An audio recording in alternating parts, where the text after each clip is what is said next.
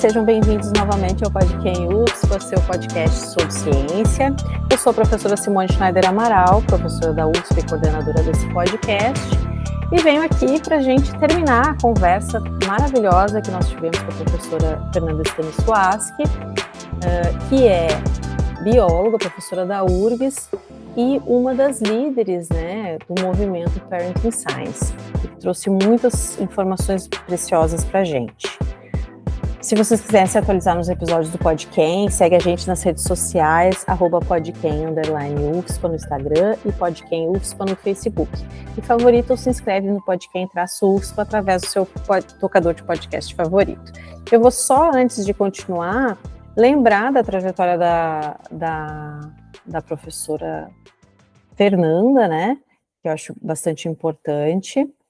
Uh, ela é professora associada do Departamento de Biologia Molecular e Biotecnologia da URGS, é coordenadora do projeto Parenting Science, né, desse movimento. A professora Fernanda Stanisłaski tem doutorado em Biologia Celular e Molecular pela URGS, experiência nas áreas de biologia molecular, com ênfase em genes de aquaporinas, de plantas e o papel dessas proteínas na nutrição vegetal e resposta a estresses abióticos. Tem experiência também em fisiologia de insetos, bioquímica de macromoléculas e toxinas. Então é isso, pessoal. Curtam a segunda parte da entrevista, aprendam muito a professora Fernanda, assim como eu, e até a próxima. Beijão. Bom, a minha próxima pergunta, ela é bem, assim, é, eu considero uma pergunta bem, bem forte, tá? Não é minha opinião pessoal, mas é, eu acho que é importante a gente trazer argumentos que a gente ouve por aí, né, para o Podquem, porque o Podquem, ele é dedicado a todas as pessoas que se interessam por ciência e não necessariamente estão na academia, né? Então, a, essa pergunta seria assim: quando, uh, o que, que tu tem a dizer, o que, que tu diria, né, para alguém que diz que a maternidade é uma opção e que a pessoa que entra nessa, né, nessa de ser mãe, sabe que está abrindo mão de várias coisas e que terá prejuízos profissionais.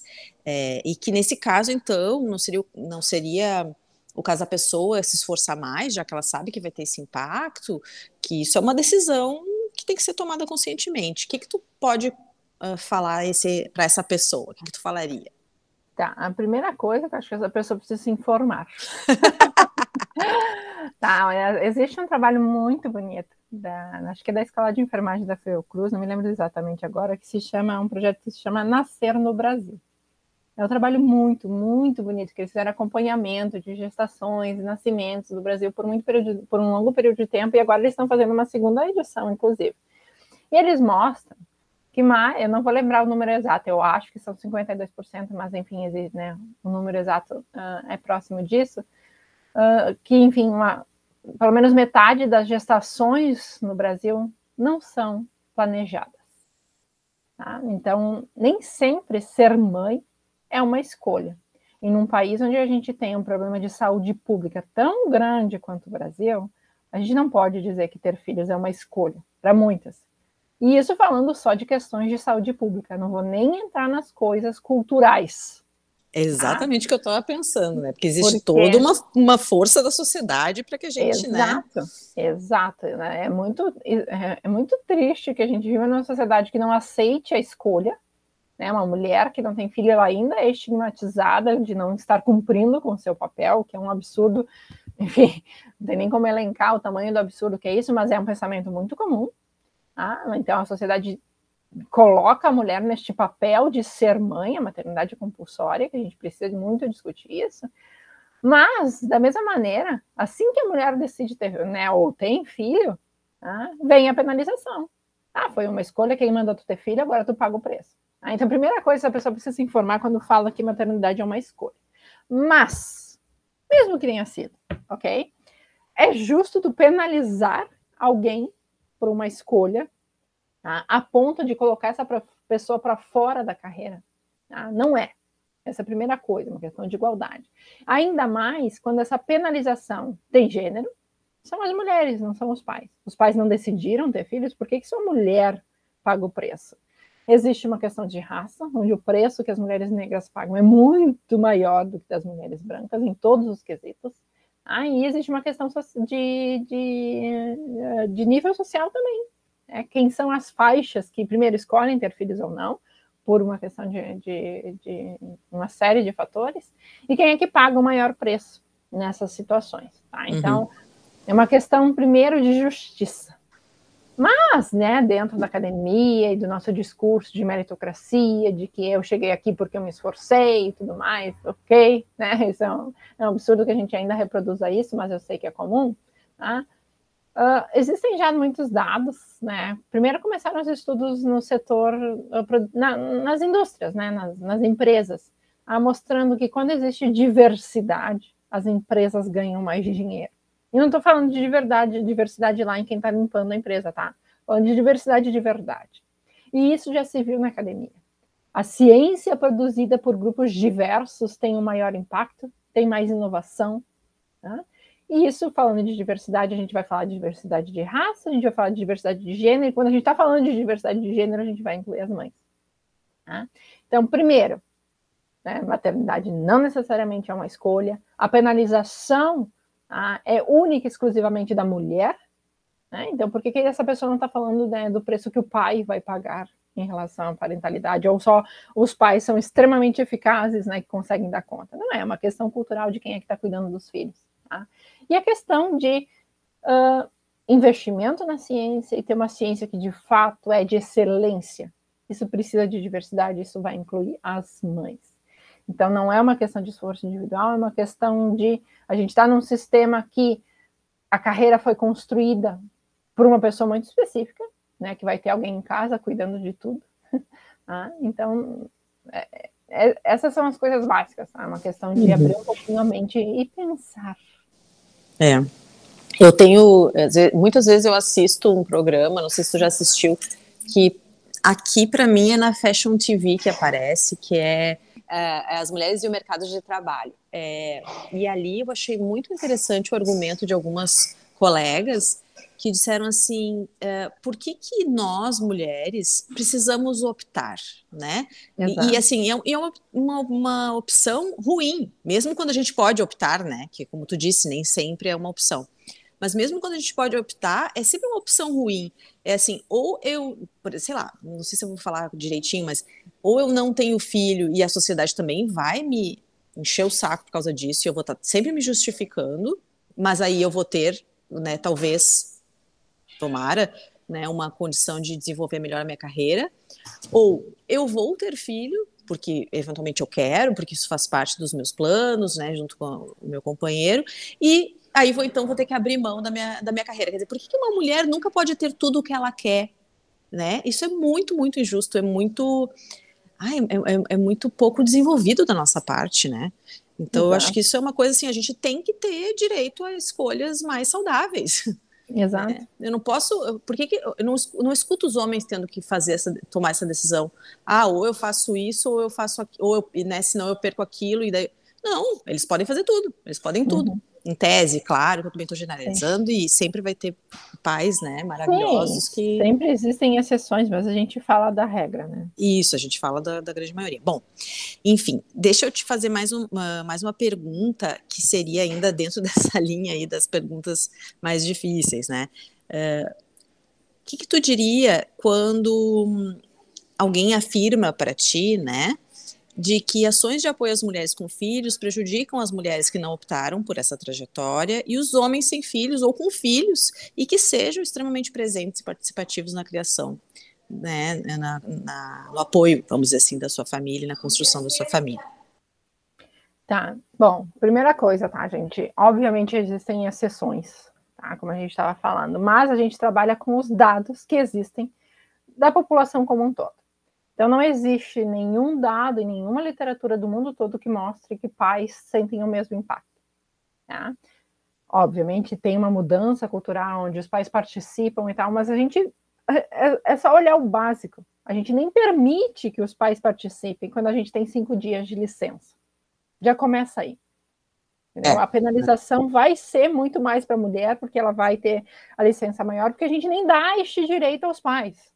Então a discussão é muito mais basal né, uhum. do, que, do que isso. Mas assim, não existe então essa questão né, de de dados que provem né, que os pais não sentiam o mesmo impacto e tudo mais. E é só ver né, a, a, representatividade. Né? Quem é que está nos, quem é que tá nos cargos de liderança? Os homens. Quantas mulheres dentro da academia, e isso é uma coisa que a gente está tentando abordar agora, a questão da postergação da maternidade ou da escolha de não ser mãe. Tá? Então a gente não tem essa, essa penalização para esses outros grupos, porque eles são os grupos que estão, em maioria, que estão nas posições de liderança. A gente não quer que essas pessoas sumam, né? mas a gente tem que entender por que, que as mães não estão lá. Existe uma razão que não é mérito, que não é competência. Tá? E as políticas vêm em relação a isso. Elas vêm trazer uma equidade na disputa por cargos, por vagas, por posições ah, porque a gente vive ah, num ambiente que essa equidade não existe, a gente não está todo mundo no mesmo barco, não, a gente não compete da mesma maneira. Ah, então não existe essa penalização desses outros grupos, porque o que, que vai acontecer? A gente tem um ambiente mais, mais igualitário, ok, a gente vai diminuir a presença de homens na, nos cargos de liderança, mas isso é mais do que justo que a gente tenha uma representatividade. Mulheres são 50%, né? Um pouco mais da população do Brasil. Por que, que a gente tem 90% do, dos homens ocupando alguns espaços? Isso não está correto. A outra coisa, né, é que a gente não se dá conta de como a maternidade, né, e na verdade a penalização da maternidade, afeta as não, não mães. Né? Quantas histórias ou quantas né, pessoas já passaram por seleções, mesmo dentro da pós-graduação, né, de mestrado, doutorado, ou entrevistas dentro dos concursos, né, e muito mais comum dentro das, das empresas, onde a mulher é questionada se ela tem filhos, se ela pretende ter filho. Então, basta estar no período fértil que essa mulher vai estar pagando o preço da maternidade, sendo ela mãe ou não. E essas políticas né, de uhum. apoio às mães, elas têm um principal objetivo de normalizar a maternidade dentro do ambiente. Tá? De fazer com que, ok, uma pessoa não vai ser penalizada nesse processo seletivo porque ela né, tem filhos ou vai ter filhos. Tá? E isso vai impactar positivamente para as mulheres do geral, tá? independente delas já serem ou não quererem ser uh, mães. Então, as políticas de apoio para a maternidade têm, obviamente, um impacto direto para as mães, mas o impacto social é muito mais amplo do que isso. Sim. E sabe que eu estava te ouvindo e estava pensando numa conversa que eu tive com o professor Alan aí da, da URGS, a gente gravou uhum. um episódio sobre as cotas e, claro, começamos a falar sobre racismo também. E ele comentou uma coisa que eu acho que se aplica muito bem aqui. Claro, ele estava falando da branquitude, né? Mas aqui claro. é, vamos, vamos trazer para o nosso contexto. É, ele abordou, ele trouxe uma situação assim: enquanto a gente não for todo mundo parceiro numa determinada luta, numa determinada causa, a gente não vai chegar a lugar nenhum.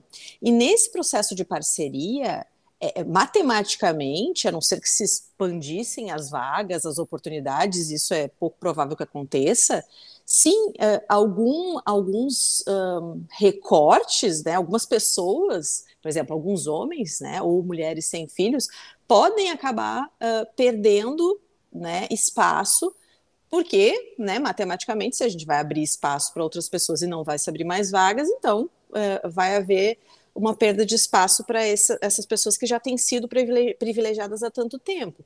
Então, se a gente não entender que a branquitude vai ter que abrir mão de certas coisas para que a gente não tenha mais racismo, que é uma coisa absurda é, é, e muito reprovável eticamente, bom, enfim, não sei nem como escrever, né? Uh, Se os homens não forem nossos parceiros, as mulheres sem filhos não forem nossas parceiras, e, e entenderem que sim, vão acabar uh, perdendo uma, uma, uma outra colocação, e que isso ok, faz parte de um processo de, de, reorganização das coisas e que vai estar mais próximo do que é justo, uh, não vai para frente, entendeu? As coisas não vão, não vão, não vão, não vão evoluir. Então, eu acho Exato. que é isso, a gente tem que ser parceiro, não adianta. Exato. É a questão da discussão né, de quem é que abrir mão dos seus privilégios. Ninguém. Perfeito. Né? É, Ninguém quer abrir mão é isso. Né, dos, seus, dos seus privilégios, mas ah, a gente precisa pensar numa sociedade mais justa. Ah, e isso vai passar pelas questões raciais, de gênero e tudo mais, e vai passar, como tu disseste, por uma reestruturação onde o que a gente tem hoje não, não vai mais ser a realidade. E isso ah. vai implicar em algumas pessoas perderem os seus privilégios. É, e obviamente não é fácil. E esse é o entrave de qualquer mudança social. Uhum. Né? O grupo que está lá em cima é o grupo privilegiado. Uhum. Né? E aí exige uma consciência social muito grande desse grupo de entender que, ok, talvez, né, eu vou ter que abrir esse espaço e ceder o meu espaço, não estou falando tão literal assim de, ah, vou dar a minha vaga, não é isso. Né? A gente uhum. não é individual, essa discussão não é individual de eu, Fernanda, ceder né, alguma coisa, mas assim, os grupos, né, que, e aí, enfim, é, é, essa é a resistência, né? mas uhum. as coisas só vão andar quando a gente tiver essa consciência. Certo. Bom, a gente está se encaminhando mais para o final agora, e antes de eu fazer a última pergunta, que é uma pergunta clássica que eu faço, eu queria te perguntar é, quais foram os principais avanços que tu acha que a gente tem conseguido e que vocês no movimento têm conseguido? Algumas tu já citou, né? ao longo da, do episódio, mas aquelas que tu gostaria realmente de ressaltar. E Quais são assim os caminhos que tu percebe assim que a gente ainda vai ter que trilhar e que a gente está muito aquém ainda do que do que se espera? Tá, bom, uh, avanços, né? Então, como eu já tinha mencionado, algumas coisas como a consideração da maternidade nos processos seletivos, né? Isso é algo que tem sido, uh, enfim, se tornado um pouquinho mais comum. Avanços em relação a isso tem a questão da institucionalização, não pode ser um PPG que considera a maternidade no cadastro dos docentes ou na seleção dos discentes. Tem que ser uma regra da instituição, né? Ou até mesmo algo superior do Sistema Nacional de Pós-Graduação. Uh, a questão de, uh, de busca de estrutura de acolhimento, isso para as discentes é extremamente importante. Né? A gente está discutindo a, a existir creches, existir um auxílio financeiro que de fato faça diferença, né? Pensando em auxílio creche e tal, porque a creche em si é uma discussão um pouco mais complexa. Ah, então, principal contribuição e avanço que eu acho que a gente teve foi tirar a maternidade da invisibilidade e mostrar que existe um problema estrutural e que existem soluções que são simples. Várias soluções, né, vão passar por questões financeiras, de orçamento que a gente sabe que é complicado, mas várias soluções são simples, como essa de considerar a maternidade na análise do currículo, separar, né? Existem programas, por exemplo, que têm cotas de bolsas para as candidatas que são mães, enfim, existem várias alternativas de, de ações. Tá? E, pessoalmente, eu acho que o principal avanço que eu vejo que a gente conseguiu foi trazer um pouco de alento. Quando eu tive meus filhos, foi a primeira vez na vida que eu me questionei uh, se eu realmente devia ser cientista. Ah, isso desde os 17 anos, quando saí da casa dos meus pais, eu não tinha dúvida nenhuma. E isso quase me tirou da ciência. Tá? E a gente recebe esses relatos constantemente de. Então, acho que para mim, o principal avanço que a gente teve foi deixar claro de que não é aquela pessoa que não está dando conta, tá? é, é, é, algo muito mais estrutural do que isso. Tá? Então, pessoalmente, esse para mim foi o, o principal avanço. Sobre ações futuras, né? Então, a gente já tem todos esses exemplos de editais que consideram a maternidade, programas de apoio, isso precisa ser institucionalizado, né? De preferência no âmbito nacional, né? A gente precisa de programas de apoio financeiro, principalmente quando a gente está falando das discentes. A gente tem o nosso programa amanhã, né? Que é um programa que o Parenting Science uh, tem de oferecer auxílio financeiro para alunos de pós-graduação ou de graduação, depende da, da edição. Isso deveria ser uma preocupação Uh, né, a permanência dessas estudantes é extremamente importante. A gente sabe que a questão financeira é um limitador, né, então esses programas deveriam ser prioridades né, nos nossos governos, de uma maneira geral, a permanência de estudantes mães no ensino básico, na, no ensino superior, na pós-graduação e assim por diante. E eu acho que as nossas instituições têm um, um, uma, algo muito importante de mudar, que é a percepção da maternidade. A gente estava discutindo hoje, né, num, num outro evento, uh, como as alunas ainda ouvem que, ah, tu teve filho, tua vida acabou, né? Tua vida profissional acabou dentro da academia. E isso eu acho que é um, algo que a gente precisa muito trabalhar dentro das nossas instituições, de que não existe esse caminho linear, não existe uma trajetória uh, ideal, não existe uma carreira que é melhor que a outra no sentido de percurso. A gente tem já existe há muito tempo essa discussão né, de, de abrir a, as portas das universidades das nossas instituições para diversidade. Mas não adianta abrir essas portas e colocar as pessoas lá dentro se a gente não acolher a diversidade de verdade. E isso vai passar por entender que os processos, os traje as trajetórias, os caminhos que essas pessoas vão construir dentro da academia são distintos. Então, eu acho que é, esse é um ponto crucial, tá? de que as, as instituições trabalhem nisso e planejem ações que sejam né, acolhedoras para essa diversidade de verdade. E isso, obviamente, vai trazer as mães junto, né? A diversidade passa por muitas coisas, mas né, acompanha as mães também. Certo, concordo plenamente. Bom, então, uh, agora finalizando de verdade, né, uh, professora, a gente gostaria de saber, né, de pedir uma dica, ou mais de uma dica cultural, que pode estar relacionada ou não ao tema do episódio, tá? Filme, livro, série, exposição, documentário, o que tu achar interessante. Uh, tem um documentário na Netflix que talvez né, as pessoas já tenham visto, mas recomendo sempre, porque é algo. É um documentário muito bem feito e que traz informações para além do senso comum, que é aquele documentário Começo da Vida. Ah, existe um, um, documentário único, né, que está no, no, Netflix, e existe lá quatro episódios expandidos, onde eles pegam tópicos né, desse, desse, desse documentário único e expandem né, essa discussão. E ela traz né, um, uma discussão central que é a importância do cuidado, do início da vida. Se a gente está preocupado com a sociedade que a gente vai ter daqui 20 anos, a gente deveria estar cuidando das crianças agora. Né? E aí, então, eu super recomendo assistir esse documentário, porque é, é, é, realmente muito bom. E uma das frases, né, que eu até sempre menciono nas, nas nossas palestras, vem né, desse documentário, é uma ativista pelos direitos das crianças, uma ativista da, da África, não lembro exatamente de onde, ah, ela fala que uma sociedade que se preocupa com o futuro, o futuro da sua nação, é uma sociedade que investe em parentalidade. Né? Então, super recomendo o começo da vida, vale muito a pena assistir. Ah, vou assistir, tu acredita que eu não, não assisti ainda? Vou assistir. E, e, assim, quando tu falou da parentalidade, né, dessa frase, eu fiquei pensando é, que também é importante a gente acolher essas mulheres, né, porque o que, que a gente faz com essa frustração quando a gente de fato percebe que acabou optando pela maternidade e que a gente não conseguiu ser aquela super mulher e aí não conseguiu se manter nos programas de pós-graduação, uh, que, que era uma conquista que a gente batalhou aí por tantos anos, né, e que gastou horas estudando e tudo mais.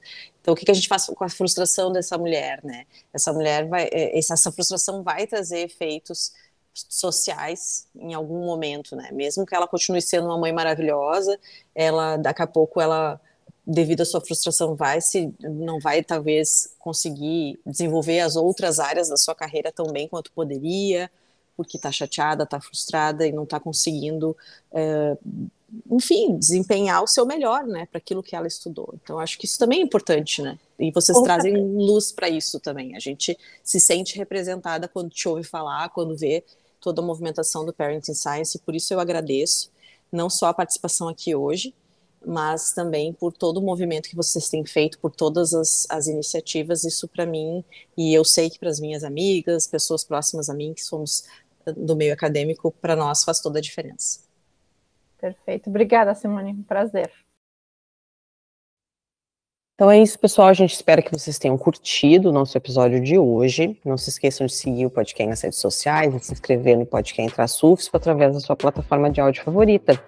Lembrando que a gente está no Google Podcasts, Spotify, Castbox, Deezer e Apple Podcasts. E os novos episódios do podcast são disponibilizados, desculpa, mensalmente, no primeiro sábado de cada mês.